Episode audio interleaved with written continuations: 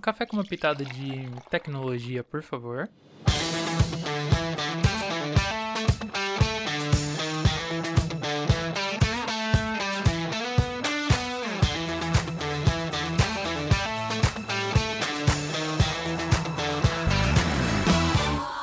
Oi, meu nome é Roberto Guma, sou diretor de vendas na Santo Digital e seja bem-vindo ao nosso Santo Breakcast.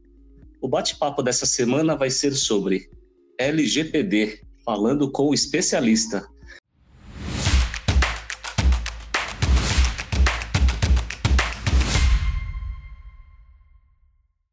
Nosso convidado de hoje é o Paulo Perrotti, advogado da LGPD Solution, professor de Cybersecurity, presidente da Câmara de Comércio Brasil-Canadá, pós-graduado em Administração de Empresas pela FGV São Paulo, especialização em Direito de Informática pelo IBMEC. E um prazer em tê-lo conosco hoje, Paulo. Hoje a gente vai falar um pouquinho sobre LGPD, e sei que você está no ramo jurídico desde 93, desde 2003. Me corrija se eu não estou errado com o seu próprio escritório. Conta para a gente o seu início aqui. De novo, obrigado pelo, pelo nosso bate-papo. Que é isso, Alguma. Eu que agradeço a oportunidade aqui de estar conversando com você. Você é uma pessoa maravilhosa. E estamos aqui com o pessoal da Santo Digital para fazer um bate-papo aqui sobre LGPD, né? E assim, como é que eu caí, né, nesse ramo de direito aplicado à tecnologia, né? E quando eu era moleque, né, eu tinha lá meus 17 anos, me lembro bem, eu fui fazer uma entrevista. Meu pai falou assim: ó, você vai fazer uma entrevista aqui com o vice-presidente de juri, jurídico, né? Vice-presidente jurídico da Philips. E eu fui lá, né, de gravatinha tal, mal usava gravata na época ainda. Eu tinha acabado de, de entrar na faculdade, não tinha feito nenhuma aula ainda. E eu fui lá, né, receber algumas informações do, do vice-presidente da Philips, eu, né, moleque lá, ele com aquela sala maravilhosa. Ele me falou assim, ó, Paulo Perrotti, se eu pudesse te recomendar alguma coisa, eu recomendaria você atuar em três especialidades. Em, em defesa do consumidor, porque a lei estava né, tava para ser iniciada, tá? a lei é de 92, foi exatamente em 92 que, né, de 91 para 92 que eu entrei na faculdade, então estava para ser promulgado aí o Código de Defesa do Consumidor, então ele era um visionário, sabia que a lei ia sair, é, segundo, direito ambiental, e veja aí, né, a questão do meio ambiente, como realmente se consolidou. E o terceiro, falou assim: ó, e o terceiro é direito aplicado à tecnologia, informática na época, né? Eu falei assim: poxa, tá aí um negócio que tá no DNA da minha família, né? Meus pais sempre atuaram na área de, de tecnologia, né? Meu pai e minha mãe, depois meu irmão também. Falei assim: DNA, vou vou enveredar por essa área de direito aplicado à tecnologia e desde então eu, eu atuo aí fortemente nessa área, né, com, uma, com várias especializações aí, como você pode ver na área de tecnologia. Ah, então, eu vi é, na sua bio, você teve uma. Você trabalhou na Perrote Informática lá no começo, né? E de alguma maneira isso aí te ajudou ou influenciou a sua, sua atuação na, na área jurídica, né? Ah, com certeza. Eu, eu fui estagiário e me tornei advogado de um grande escritório aqui de São Paulo, chamado Pinheiro Neto. Depois meu pai me chamou para trabalhar né, na empresa de tecnologia, que já demandava um jurídico interno. Né, era uma empresa com 200 uhum. colaboradores, era uma empresa média, né? E aí, com essa quantidade de gente, controles, compliance, que na época nem se chamava compliance ainda, né? Era governança. E aí, eu falei, assim, poxa, preciso de um advogado interno aqui para ajustar aqui as questões né, jurídicas da empresa. E aí ele me convidou para trabalhar com ele, e aí eu compus aí também o quadro de colaboradores da Perrote Informática. E aí eu me lembro que eu fazia de tudo, né? Também não só fazia jurídico, como ia também em reunião, em comercial, porque eu ia representando a família, né? Então ia lá em nome do meu pai, que era o presidente da empresa, falar sobre tecnologia, falar sobre os produtos da, da época que, que a empresa representava. Então foi um banho de loja que eu tive também, né, sobre, sobre tecnologia. Eu me lembro que estava começando a se falar sobre multi-tier, né, é, data warehouse, que virou big data, que agora já virou inteligência artificial e cada um, né, os nomes das. Eu fui acompanhando os nomes das, da, da moda de acordo com o tempo foi passando, né? E naquela época o grande barato lá era o tal do Data Warehouse e que também, é, de uma certa forma, tinha a ver com, com a Lei Geral de Proteção de Dados, porque me lembro que naquela época, não sei se vocês lembram alguma, que descobriu-se que, que um homem, quando ia na, na, no supermercado, comprava ao mesmo tempo fralda e cerveja. E aí verificou-se que a razão disso, né, que, que as mulheres pediam para os pais, né, as mulheres estavam cuidando das crianças, e aí pediam para os pais para eles irem no supermercado comprar fralda, eles aproveitavam e compravam cerve pack de cervejinha. E isso nada mais é do que um hábito de consumo, né?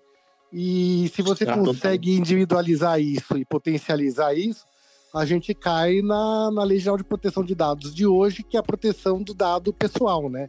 Quer dizer, a partir do momento que você identifica que uma pessoa ou um grupo de pessoas é, tem aí, compram cerveja e fralda, né, juntos, você vai o quê? Vai oferecer para essa pessoa produtos de bebê e, produ e também os etílicos, né? Então, desde aquela época Sim. nem se falava ainda em privacidade de dados, imagina, a gente estava longe disso. Mas, assim, nada mais é do que a lei amadureceu, né? Eu acho que todas essas questões de estudo de dados tornou-se um negócio tão comum e tão possível, né, para as empresas que tiveram que sair com uma lei aí para proteger a individualidade, porque as empresas já estavam avançando. Acho que, acho que alguém querendo me vender, me vender cerveja aqui ou fralda. Foi só você falar, já começaram a te ligar. É, já, o pessoal tá esperto aqui, já tocou o telefone no meio do caminho. Deve ser alguém aí já querendo saber se eu quero comprar, até porque eu tenho um filho de um ano e meio, então faz todo sentido. É. E pode, posso falar que o estoque de cerveja de aqui em casa já tá acabando e já tá na hora de comprar mais. Ô Paulo, e é verdade, é, em 1998, quando eu entrei comecei minha carreira profissional, eu trabalhei na DP. Agora eu tô lembrando sim que eu fui cliente da Perrote. Olha só, é, a DP Systems é, comprava produto da época da para mainframe, tudo isso. Isso aí, com os emuladores da Tatmate, era isso? Nossa senhora, agora você resgatou, hein? Tá até tocando uns violinos aqui no canto, tô escutando aqui já. É, sério. Emular, os famosos é emuladores para terminal do que buscava os dados lá no mainframe e trazia de forma, de forma fácil, acessível. É, é, era, é que mais ou menos o Citrix faz hoje com servidores, né? Se você for pensar. Né? E pensar assim, já realmente na alta mais alta tecnologia, o que a Santo Digital faz hoje com seus clientes, né? Que é pegar, Sim, fazer o, né, colocar um no servidor e fazer com que você, por um simples browser, você tenha o teu, o, toda a tua empresa à sua disposição. Exatamente. Bom, Paulo, e a, a o bate-papo de hoje é sobre LGPD, né? Então, é, por que, que você decidiu se especializar em direito digital, proteção de dados? O que, que você viu para entrar de cabeça nesse segmento jurídico? É, como eu já te falei, eu já atuo desde 93, né? Era já Sim. estagiário lá do, do Pinheiro Neto, eu trabalhava na área de propriedade intelectual, propriedade industrial. Então, a parte de software eu já trabalho desde 93, quando entrei no, como estagiário lá nesse escritório. Mas a LGPD caiu como uma, como uma demanda meio que por oportunidade, meio que por sorte, viu, Alguma? Vou te comentar que, que é por eu estar envolvido nesse mundo de tecnologia, acabou caindo no meu colo. Por quê, né? Porque, uhum. como presidente da Câmara de Comércio Brasil-Canadá, né, eu, eu tenho clientes estrangeiros, clientes internacionais. E uhum. caiu no meu colo em 2018, né, uma, assim, diversas empresas né, em pânico, em era maio de 2018, e chegavam né, desesperados com calhamaço de documentação. É o seguinte, Perrote, eu preciso que você implante aqui a tal da GDPR, que é a Lei de Proteção Europeia, né? É, é, a partir de agora, tá aqui esse bando aqui de documentação, esse bando de, de, de sistemas, governança, apostila, e eu preciso que você implante isso aqui, senão eu não vou conseguir mais fazer negócios com, com a Europa.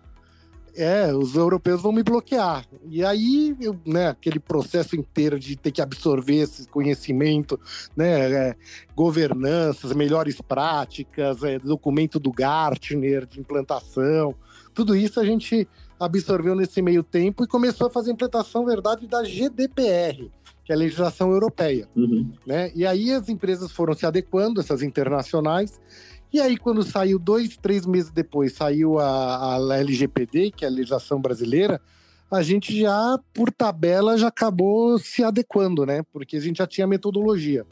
Então, tendo a metodologia, tanto que a gente até desenvolveu o software de implantação, desenvolvemos um treinamento, que até a Santo Digital aí já, já fez umas promoções com treinamento, né, para capacitação da sua equipe. Então, assim, foi, foi surgindo que naturalmente, assim, vou, vou dizer que foi até por uma, por uma sorte, né, porque talvez se eu não tivesse no posto que eu estivesse, né, como presidente da Câmara, né, e com clientes internacionais, talvez isso eu entrasse nesse assunto um pouco atrasado. Eu entrei antes do tempo, então, quando era em janeiro agora de 2020, eu começava a publicar artigos e aproveitando a Covid, né, que você teve que ficar mais tempo em casa também, aí eu falei assim, ah, eu vou começar a publicar meus artigos, né, eu gosto de estudar, então comecei a publicar artigo atrás de artigo a respeito da LGPD. Só que parecia que eu estava pregando no deserto, sabe, alguma? porque eu publicava e Imagina. não tinha nenhum feedback, ninguém falava nada. Aí eu falava assim, olha, você vai ter que se adequar ao LGPD. Eu pensava assim, ah, tá bom, no ano que vem eu me adequo. Isso, aí não vai Brasileiro. pegar. É, isso aí é para empresa grande. E aí depois, aí dia, dia 18 de setembro, né, que é inclusive o dia do meu aniversário, né, dia 18 de setembro foi, entrou em vigência a lei e aí começou um corre-corre aí para o pessoal se adequar. E aí começaram a dar ouvidos aí um pouco aos meus. a, a, a voz do profeta. Pô, e até um parênteses aqui no nosso bate-papo. É, quem ainda não, não viu ou nunca fez treinamento com o Perrote, sensacional, recomendo aqui. Fecha parênteses. Obrigado. Mas até voltando aqui para o nosso bate-papo, eu vi alguns artigos que você postou tem uns aqui que eu achei super interessantes aqui, se puder até comentar para o pessoal que está nos ouvindo. Né? Teve um específico aqui sobre. Você até comentou que o DPO não pode ser da área de tecnologia, interrogação. Pois né? Tem, é. Pois é, isso aí né? trouxe, trouxe polêmica, né? Esse, esse, esse, esse meu artigo, porque aqui sai uma resolução do governo brasileiro dizendo que o, o profissional de tecnologia, da área de tecnologia, eh, não poderia ser o ser DPO, não poderia ser o encarregado de dados, ou seja, aquele que cuida dos dados pessoais daquela entidade pública. E, na verdade, o que, o, que a, a, o governo não quer é que haja um acúmulo de função né, do DPO com o de tecnologia porque ele tem que ser isento, né? Ah, tanto que saíram uhum. duas multas na Autoridade Nacional da Holanda que, que para duas empresas que estavam acumulando a posição de, de, de, TI, né? Um diretor da diretoria de TI, e dentro da, de, da diretoria uhum. de TI tinha lá o cargo do DPO. E, e, na Holanda isso foi considerado uma má prática e foi autuado. Houve uma multa contra essas duas empresas. Então, seguindo a mesma analogia da Holanda, aqui do Brasil deve seguir da mesma forma. O, o, tem que é, esse o DPO, né, que é o encarregado de dados, ele tem que ser isento, tem que responder, é, tem que estar num, ou no quadradinho de governança, né, de compliance, ou ele ser independente, responder direto para o presidente ou para o conselho. Então ele tem que ter autonomia, né? Tem que ter isento e autonomia na tomada de decisão. E a decisão dele, imagina, alguma, se você coloca o DPO embaixo do departamento comercial. Aí o diretor comercial ah, ia dizer o seguinte, meu, fecha o olho, senão eu te mando embora. Manda e-mail marketing é, aí para todo mundo, não quero nem saber né? E aí ia começar spam para tudo quanto é lado, ia ser um problema para a empresa.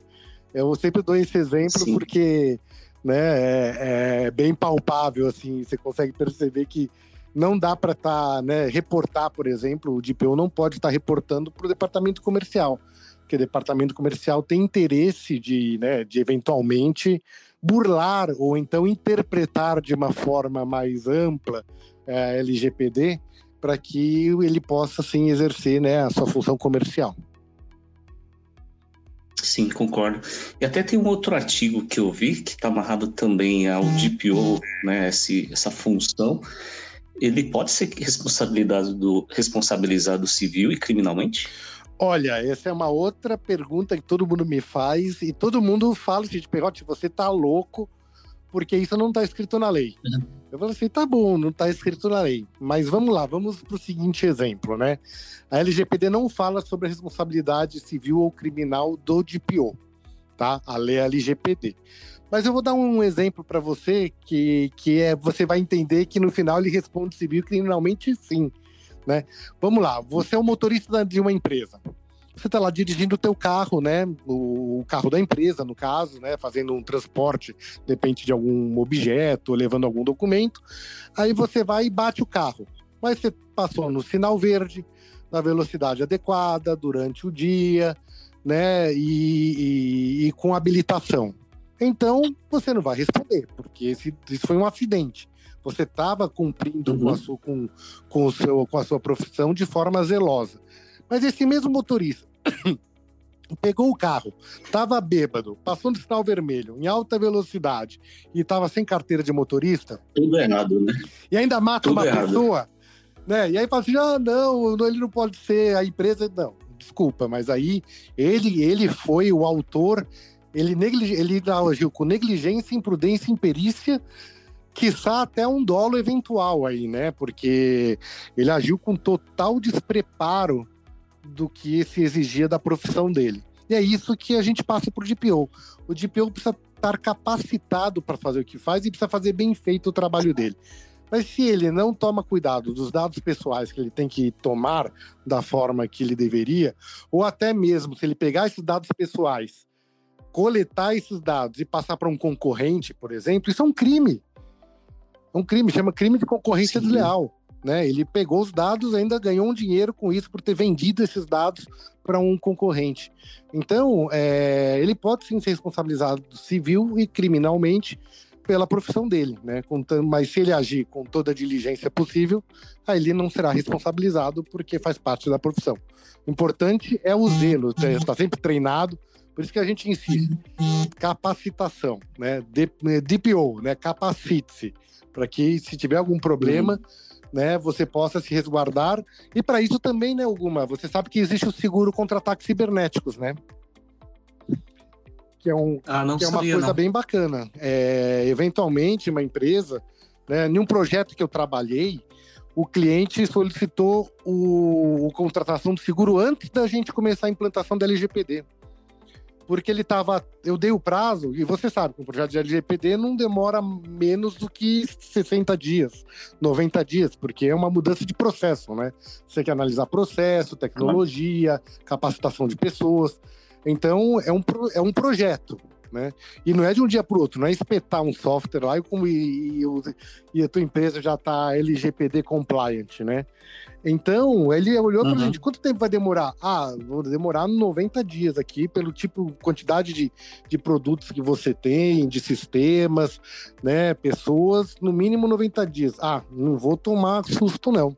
Contratou um seguro antes da gente começar o projeto. E aí sim a gente fez todo o rollout do projeto com tranquilidade e dando tranquilidade não só para ele, como para o DPO, né? O DPO também se sentiu aliviado. Porque toda vez que, que eu falo, que eu falo, faço uma palestra, falo assim, quem aqui vai ser DPO? Tem alguns que levantam a mão, né? Falo assim, Parabéns, você já pode justificar um aumento e um seguro, porque tua responsabilidade aumentou. é, meu amigo, não é mole Faz não. todo sentido. Não é mole, não. E aí, dentro de tudo isso, poxa, é, eu vou até parar de falar dos seus artigos aqui, que eu tinha anotado pelo menos uns cinco aqui, oh. que a gente ficaria falando mais uma hora aqui. Mas deixa eu só voltar. Como você vê o mercado aqui? As empresas se prepararam adequadamente? Tem algum setor que teve uma preocupação maior ou menor em se adequar, saúde, financeiro, etc., alguma coisa? Que, como é que você vê? Eu acho que o, essa, é, assim, o setor financeiro já uh, com as resoluções do Banco Central, tudo isso, já eram entidades mais bem preparadas, né? Até por questão de sigilo de informações bancárias, tudo isso. Então, os bancos, para mim, foram os menos impactados, porque eles já estavam, de alguma forma, acostumados com esse tipo de governança de dados pessoais. Para mim, o que me surpreende, uhum. e para mim, sério, me deixa muito surpreendido, é, é que a demanda de clínicas de saúde, de, de consultórios médicos não aumentou. Eu não, eu não sinto, assim, pelo meu termômetro que eu, né, que do meu escritório, eu achava, eu tinha plena convicção que os primeiros que iriam me procurar seriam as clínicas de saúde e os consultórios médicos, porque eles mexem com dados pessoais sensíveis, que é o dado de saúde do paciente deles. E até agora não senti essa conscientização ainda, entendeu?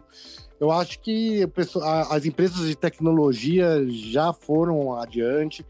É, então, eu acho que a indústria, o comércio, né, já entendeu uhum. que isso é uma, é uma algo a ser a, a, a se preocupar, mas eu ainda estou um pouquinho, é, digamos assim, é, instigado com a postura ainda do setor de saúde, que eu achava que fosse ser muito mais incisivo. Acho que eles não perceberam ainda o tamanho do perigo que é você ter os prontuários eletrônicos dos seus pacientes divulgados na internet. Isso é muito sério.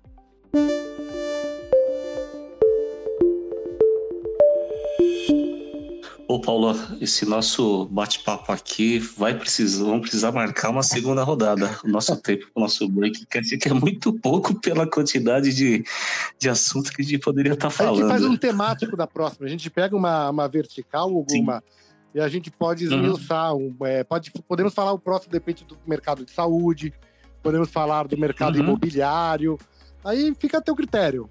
Você é sempre bem-vindo, né, com as suas suas proposituras sempre muito revolucionárias, alguma. Você é uma pessoa muito criativa. Eu agradeço. Vamos marcar. Já está convidado. A gente vai se falar mais aí na sequência. E aí, Paulo, para finalizar o nosso bate-papo de hoje, é, que dica que você daria para quem quer começar nessa carreira jurídica com esse foco em digital LGPD? É, eu sempre brinco que todo mundo que começa precisa assistir o filme Karate Kid 1, né? Mas lá com o senhor Miyagi, né? Que assim, é aprender a lixar chão e pintar cerca, né? É assim, tem que começar aprendendo, é um processo, não adianta, assim, não adianta você já chegar e falar assim, eu vou fazer a implantação de um projeto de uma empresa inteira porque eu tenho conhecimento, eu fiz um curso, né? Eu fiz o curso do Perrote, vou implantar é, já na minha empresa todo o processo de LGPD. Não funciona assim, né? Conhecimento é acúmulo e repetição de várias vezes, né? Experiência, né? Você ver várias vezes vários produtos, várias implantações, e aí sim, eu acho que é ser persistente, né? É entender que esse ramo é um ramo muito diferenciado, não é algo que se aprende na, na faculdade, muito menos num colégio ou em um, ou em um curso. Requer prática, né? E na prática, a prática é, é, é, é dolorida, porque você vai ter que fazer as entrevistas né, com os colaboradores, vai ter que analisar todos os contratos. Então, é um, é um trabalho que requer suor. Então, persistência e, e, saiba que, que não é fácil, requer muito tempo e experiência para se atingir um nível de, de excelência num, trabalho de, de, implantação de LGPD e tecnologia, que é um ramo muito exigente. Né? Não é assim um ramo que, que é, que é, que é um, algo que, que se deixa de, de lado. Né? Fala assim, ah, isso aqui é complementar ao meu trabalho. Eu sempre digo que a tecnologia é, não é um não é algo assim, ah, isso é bom que seja. Isso tem que ser feito. Tecnologia hoje você utiliza para tudo, né? Até o celular que a gente usa é um smartphone. Já tem toda a questão já de, né, de tecnologia que você absorve só utilizando um, celular, um smartphone hoje.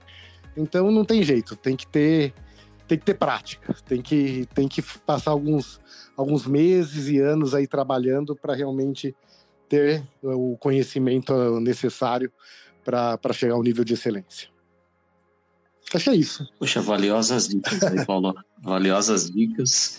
Né? E o tempo aqui já está estourado, mas eu sei que o pessoal está gostando. De novo, Paulo, obrigado pelo seu tempo conosco e já já vamos começar a planejar uma segunda rodada. Fico à disposição. Um grande abraço a todos e, e até mais. Espero que tenham gostado do nosso bate-papo. Obrigado novamente ao Paulo Perrotti. Meu nome é Roberto Guma e convido a todos a acompanhar a Santo Digital em todas as redes sociais: LinkedIn, Instagram, Facebook, Twitter e o nosso canal no YouTube.